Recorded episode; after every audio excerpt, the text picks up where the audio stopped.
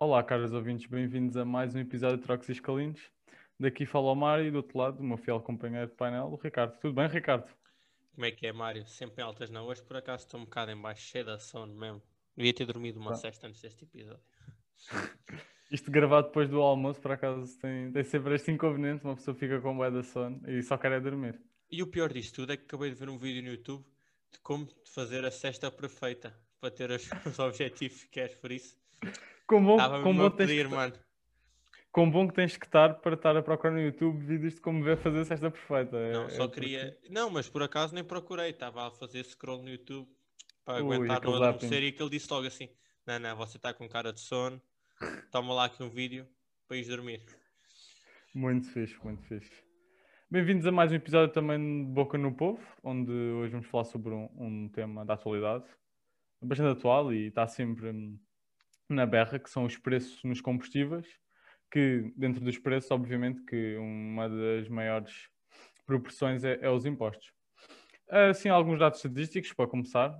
Entre junho de 2020 e junho de 2021, portanto, no último ano, um litro de gasolina 95, que é a mais consumida, custou em média mais 27 cêntimos, enquanto um litro de gasóleo custou em média mais 23 cêntimos.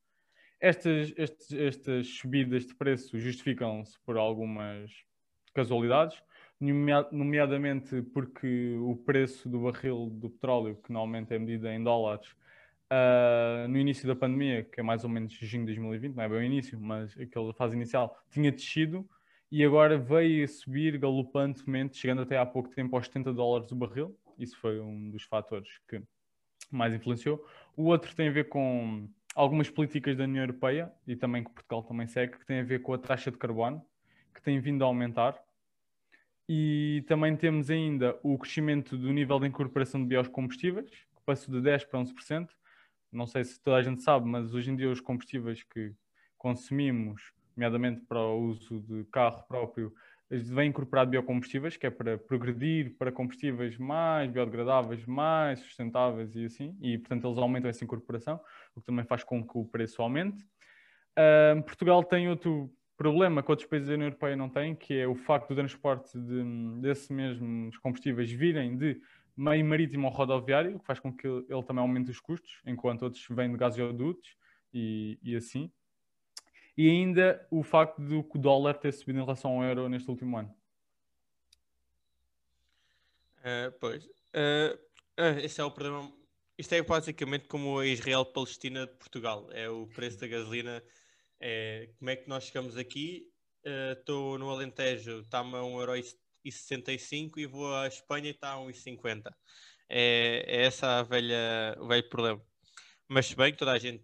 Eu não tenho carro, não, não tenho intenções Uhum. de, de ter carro nos próximos tempos, mas se bem que toda a gente diz que, o- que a gasolina portuguesa é melhor, por isso, se calhar, os ingredientes utilizados também têm a ver com o valor. Uh, por outro lado, eu acho que há um problema que pouca gente equaciona e que só me veio hoje à cabeça. Nós reclamamos muito, por exemplo, vamos dar noutro programa, o preço das televisões ser muito parecido. Por exemplo, um pack da Nós é muito parecido com um pack da Vodafone, com um pack da, da Mel, da Altice, o que for. As telecomunicações em si. já. Exato. E parece um cartel. Porquê é que nós nunca Uhum. olhamos para, para A gasolineiras da mesma maneira? A Repsol, a Galp e a BP são provavelmente, se calhar, assim, por altas, três maiores. E depois tens as três que dão os low cost, que é tipo a- as três ou duas, pronto, mas principalmente o Intermarché, a- o Ping Doce e a Jumbo. Basicamente, quem é que não nos diz que eles estão com as mesmas ideologias? Tipo, ok, o barril do. O barril aumenta, Portugal tem os impostos altos e assim. Mas há ali um bocado que é sempre lucro das empresas. E estas empresas geram muito e muito lucro à parte das gasolineiras. Se eles garantem, se eu digo assim, eu sou a Galp, faço milhões todos os anos disto, viro-me para a Repsol, olha, vou pôr a este preço. A Repsol diz, ok, mete aí também. As nossas margens de lucro continuam as mesmas. As pessoas nunca vão culpar as gasolineiras porque o Estado continua a falar dos impostos verdes como sendo uma coisa bastante alta. E nós nunca olhamos para o penso e pensamos, tipo, espera aí, a Galp está a fazer muito dinheiro. Até que ponto é que não seria mais benéfico para o consumidor que o Estado tivesse, entrasse no- nas gasolineiras e dissesse, vocês calma, vocês têm um limite que podem lucrar, fazer lucro ou não podem aumentar eh, os preços X% com o, o avanço do barril, porque eles por exemplo, se o barril aumenta 5 euros, não podemos estar à espera que o preço da gasolina aumenta 10 cêntimos o litro e depois o barril desce 5, 5 euros e a gasolina desce 2,5. Isso aí não é os impostos que estão a fazer essas variações. É literalmente as gasolinas é que decidem. Ok, peraí, agora apetece meter este lucro e a seguir apetece-me este. Até que ponto é que não seria mais, não era mais benéfico para o consumidor que o Estado tivesse em contato diretamente com estas empresas e obrigasse-as a fazer preços mais baixos do que reduzir realmente os impostos. A verdade é que, e pegando um pouco nisso que tu falaste, há, um, há uma grande guerra em Portugal. Não é uma grande guerra. Tu falaste principalmente nas grandes um, gasolinárias, que lá no fundo são os grandes distribuidores de, de combustíveis em Portugal. Mas a verdade é que depois quem vende não são bem eles, são revendedores. Portanto, são pessoal que contratam com eles um contrato para eles poderem vender a sua, pronto, o seu produto nessas gasolineiras. E pelo que eu já percebi, pelo que eu li aí, existe uma grande guerra porque essas margens que eles são obrigados a vender são, são contratuais. E eles não podem mexer nessas margens. Portanto, independentemente Sim, dos impostos, independentemente do resto, as margens vão ter que se manter e eles não podem. E, portanto, as gasolinárias em si, o pessoal que vende a gasolina em si, o gasto está lá na caixa, sim, vai ganhar sim, o mesmo dinheiro independentemente do preço. Estou a dizer, tipo, yeah. o problema já é dos grandes, não é? Quando eles vão dos lá grandes, inserir e dizer, olha, você quer esta margem, porque é que eles vão obrigar a ter esta margem que é para a uhum. empresa uhum. grande fazer ainda mais dinheiro, né? Estou a dizer, tipo, as margens que eles, são, que eles passam nesses contratos, nesses contratos já deviam ser mais pequenas, que era para não haver estes níveis de preços tão altos. Sim, mas a verdade é que esses mesmos revendedores de, de gasolina também não, não sentem diferença nenhuma porque a margem que eles têm não é assim tão alta. O problema é, sim, aí está, se calhar, é o preço a que eles compram essas grandes, grandes empresas, vá, por exemplo. Mas isto, isto aqui gera muita controvérsia, porquê? Porque, por exemplo, a carga fiscal sobre os produtos uh, petrolíferos nós temos em Portugal é de 63% na gasolina e 58% no diesel, que são pronto, os combustíveis mais utilizados cá em Portugal, em quase toda a Europa. E isso faz uma grande diferença quando tu há pouco também falaste em Espanha, quando comparamos com Espanha e eles não têm uma carga fiscal tão alta. Nomeadamente os grandes impostos que incidem sobre, o, sobre os produtos são o ISP, né? o Imposto sobre os Produtos Petrolíferos e o IVA, pronto, que é, está em todos os, os produtos.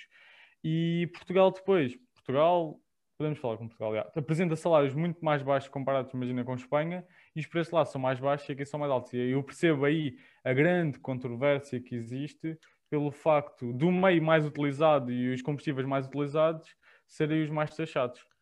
Sim, sim, não. Esse, aí, esse é o ponto irrefutável. Não, não é perceptível para o olho do consumidor comum como é que é possível que uh, o preço de uma coisa que é igual nos dois lados, basicamente igual, uh, que possa ser mais barato num país onde supostamente o teu rendimento é superior. E, por exemplo, nós comparamos a nível de taxas de impostos com países como as Dinamarcas e as Finlândias do mundo, mas que têm ordenados mais altos de base ou de, de médios, o que quisermos ver. E, uhum. e sim, eu percebo, tipo, isso é irrefutável. Tipo, que estamos a, não faz sentido um português pagar tanto como um finlandês numa coisa quando supostamente o português tem menos poder de compra. Mas outra coisa que o Estado pode fazer, supostamente o Estado já está naquela de ah, temos que incentivar a troca e os, os impostos verdes sempre foram no sentido em que custa pôr dinheiro nisso, então não metes dinheiro nisso, mete dinheiro no outro lado. É, sempre foi esse o objetivo destas coisas. Por exemplo, é como os impostos sobre os açúcares, sobre o tabaco, sobre o que for. Tipo, são coisas não saudáveis. Se tu queres estar a tomar uma coisa que não é saudável e que, que faz mal à saúde e tu sabes disso, vais, vais pagar um valor superior por isso.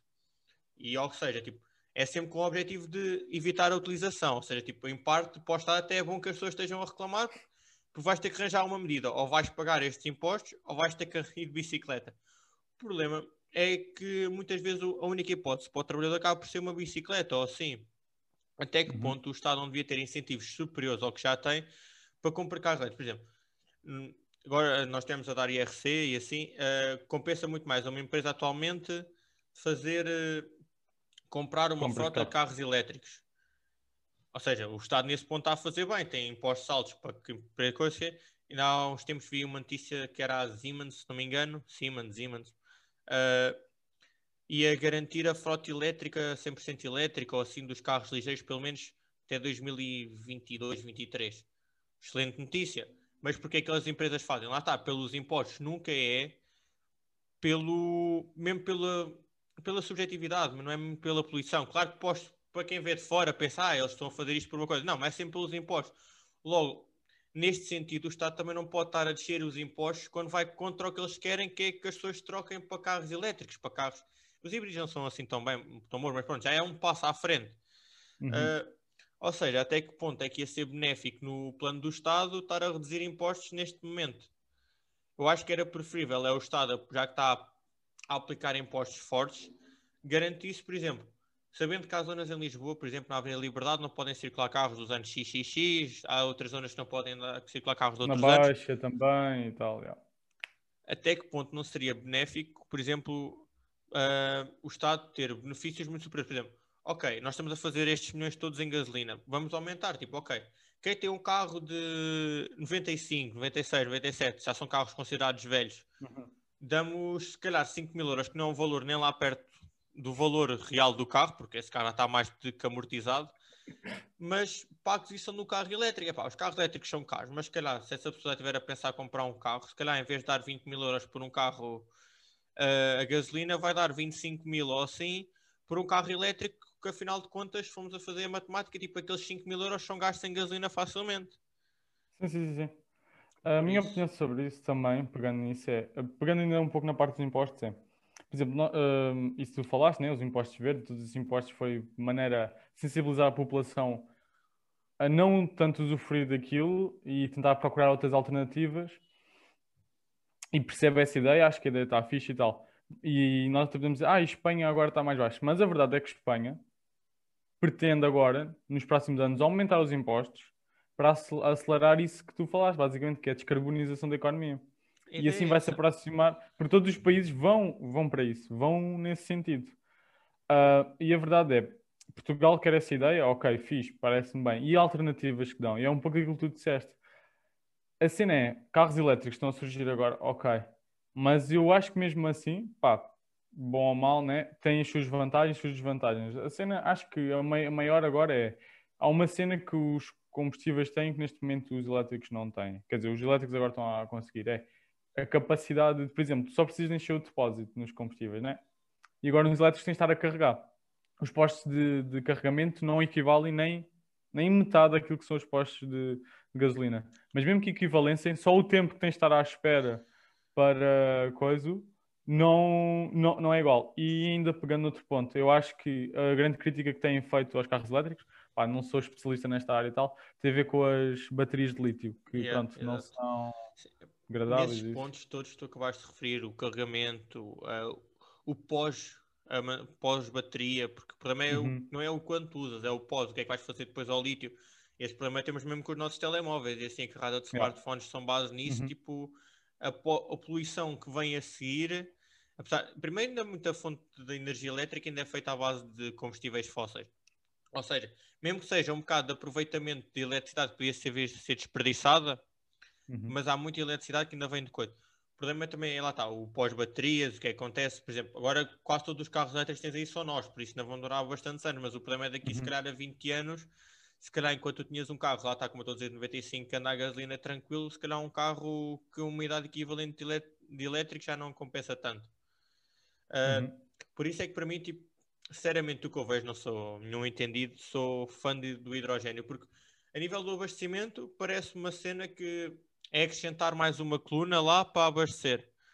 Uhum. Uh, ou seja, a nível de, utilização, de facilidade de colocação de hidrogênio no sistema, uh, de, do abastecimento, ou seja, chegas lá, abastece, não tens de esperar 15 minutos para abastecer um bocado do depósito, como tens de ficar nos.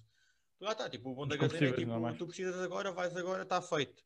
O tens uma, o elétrico, ou tu fazes os cálculos para não precisares e carregas à noite, como yeah. em tua casa, ou tipo, passas, tens uma, um, um poste de carregamento rápido perto no teu local de trabalho da tua casa e carregas aí enquanto estás a fazer outras coisas, porque não é uma cena em que tu não percas tempo que seja rápido, não, não, é, uhum. não é versátil. E o hidrogênio depois também não tem esse problema supostamente das baterias. Também lá está, não sou propriamente grande conhecedor da tecnologia, mas por isso é que eu, não sei, parece-me que o hidrogênio mesmo assim, se correr bem, a tecnologia que ainda vai ser mais fiável. Sim, sim, sim. E yeah, pegando no hidrogênio, é, é, essa é a minha opinião. Eu acho que é isso que tu disseste. Se pegar, porque o grande problema do hidrogênio é aquele, né? Se aquilo corre mal e rebenta, ou sabe-se lá o que é que aquilo pode acontecer. O problema é do sempre hidrogênio mal, né? também vai ser o mesmo das novas tecnologias todas. É que porque é que Uhum. demorámos a ter carros elétricos? Porque mesmo os primeiros que começaram a aparecer a coisa havia tipo, ah, mas o carro combustível é muito melhor. E as empresas que tinham carros a combustíveis tinham muito mais período de mercado. As empresas Uhum. tinham muito mais período de mercado e vão dizer, não, não, Uhum. não, isto não presta e empurraram. Ou seja, não havia espaço no mercado para aquilo. De repente, os elétricos começaram a ganhar espaço de mercado e começam a ter uma opinião para dar. Também é seja, verdade. Agora vão ser os, os elétricos mais os combustíveis fósseis a dizer: não, não, isto não presta, isto não é de confiança, vocês não corrigem. Olha aqui a eficiência disto, olha isto aqui, não sei o quê. Tudo para persuadir que Uhum. não haja novos concorrentes no mercado. Mesmo que algumas empresas que fazem uns fazem os outros, tu vês que há empresas que depois dedicam a certas coisas tomam destaque, como tens a Tesla no, no- nos elétricos, tu pensas, Uhum. elétrico pensas Tesla, ou assim. Yeah, Mas yeah. claro que as outras empresas depois têm que se adaptar e fazer também, mas tipo, foram Que é que custos extra que eles tiveram que fazer, não sei o quê. E já estão a investir numa tecnologia, vai ser ainda mais complicado voltarem a pensar, vamos investir noutra, né? Sim, Quem é, que, quem é que nos diz que já não houve para aí três ou quatro tecnologias que iam ser se calhar melhores que a elétrica, mas que foram barradas à entrada? Porquê? Porque as barreiras de entrada nestes mercados são altamente. são bem grandes, são maiores que as barreiras à saída, né? Tipo, é E- difícil. E por falar nisso, há, há um grande fun fact nisso, porque antes de existir o carro a combustíveis fósseis, existiu carros elétricos. O primeiro carro a ser construído foi elétrico, não foi combustíveis fósseis. Por Só que depois os combustíveis sabia. fósseis ganham mais impacto. Pois, essa eu não sabia por acaso, não, não estava É a ver verdade. É verdade, os primeiros a serem descobertos foi carro elétrico, por isso nós podíamos já estar no carro elétrico há muitos anos. Só que na Já altura, se calhar, não carro voador elétrico. Quem sabe, né? A cena é que na altura acho que eles não conseguiram uma maneira de conservar energia, ou o que é que Pois, foi? eu acho que o problema sempre do elétrico sempre foi a conservação para teres autonomia. Também não queres um carro que Uhum. faça de chelas a... à baixa, queres um carro que vai a chelas à baixa várias vezes sem ter problemas, né? E outra cena agora que pegaste nisso é muito importante. O carro é visto em Portugal como o transporte. Né? É visto como o transporte e o meio de transporte. Portanto, tu queres vir tipo Lisboa ao Porto, Porto a Viana do Castelo, depois aqui, Algarve, Lentejo, whatever, qualquer zona, sempre de carro. Tu não queres um carro que, olha, só dá para ir até ali. Depois, olha, ah, já não tenho autonomia suficiente. Agora, olha, vai a pé, vai de skate, vai de Sim, trotinete. e lá está, e não somos um país muito grande, mas muitos carros Uhum. elétricos, pelo menos os primeira geração e segunda que ninguém queria comprar, eram carros que não faziam se calhar eh, Porto Algarve. Pois, aí está. E não somos um país grande, como tu disseste. Exato, exato. E o problema também era esse, sempre foi uma coisa, ah, yeah, mas vou comprar isto e não me dura nada, tipo, não me compensa. E depois o carregamento não era assim tão rápido, porque as baterias também não tinham Uhum. carregamento assim tão rápido. É que eu estou a dizer, tipo, eu acho que está numa altura do Estado conseguir dar um verdadeiro puxão no sentido disto. Uhum. Você está a dizer que a Espanha também vai aumentar e tal. Sim, Ah, sim, tá, já acho que todos os países vão estar tipo, nessa. Acho que é, a batalha tem que ser nesse ponto, tem que ser do estilo tipo, está na hora de mudar. Por isso é que eu estou a dizer, tipo, Uhum.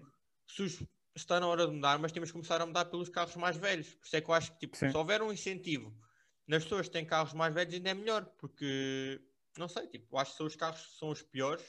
Se é para mudar, temos que mudar esses, porque essas pessoas tipo, primeiro ainda são aqueles carros que ainda se calhar têm aquela sem chub 98, ou o que é que é, que ainda faz pior ou coisa.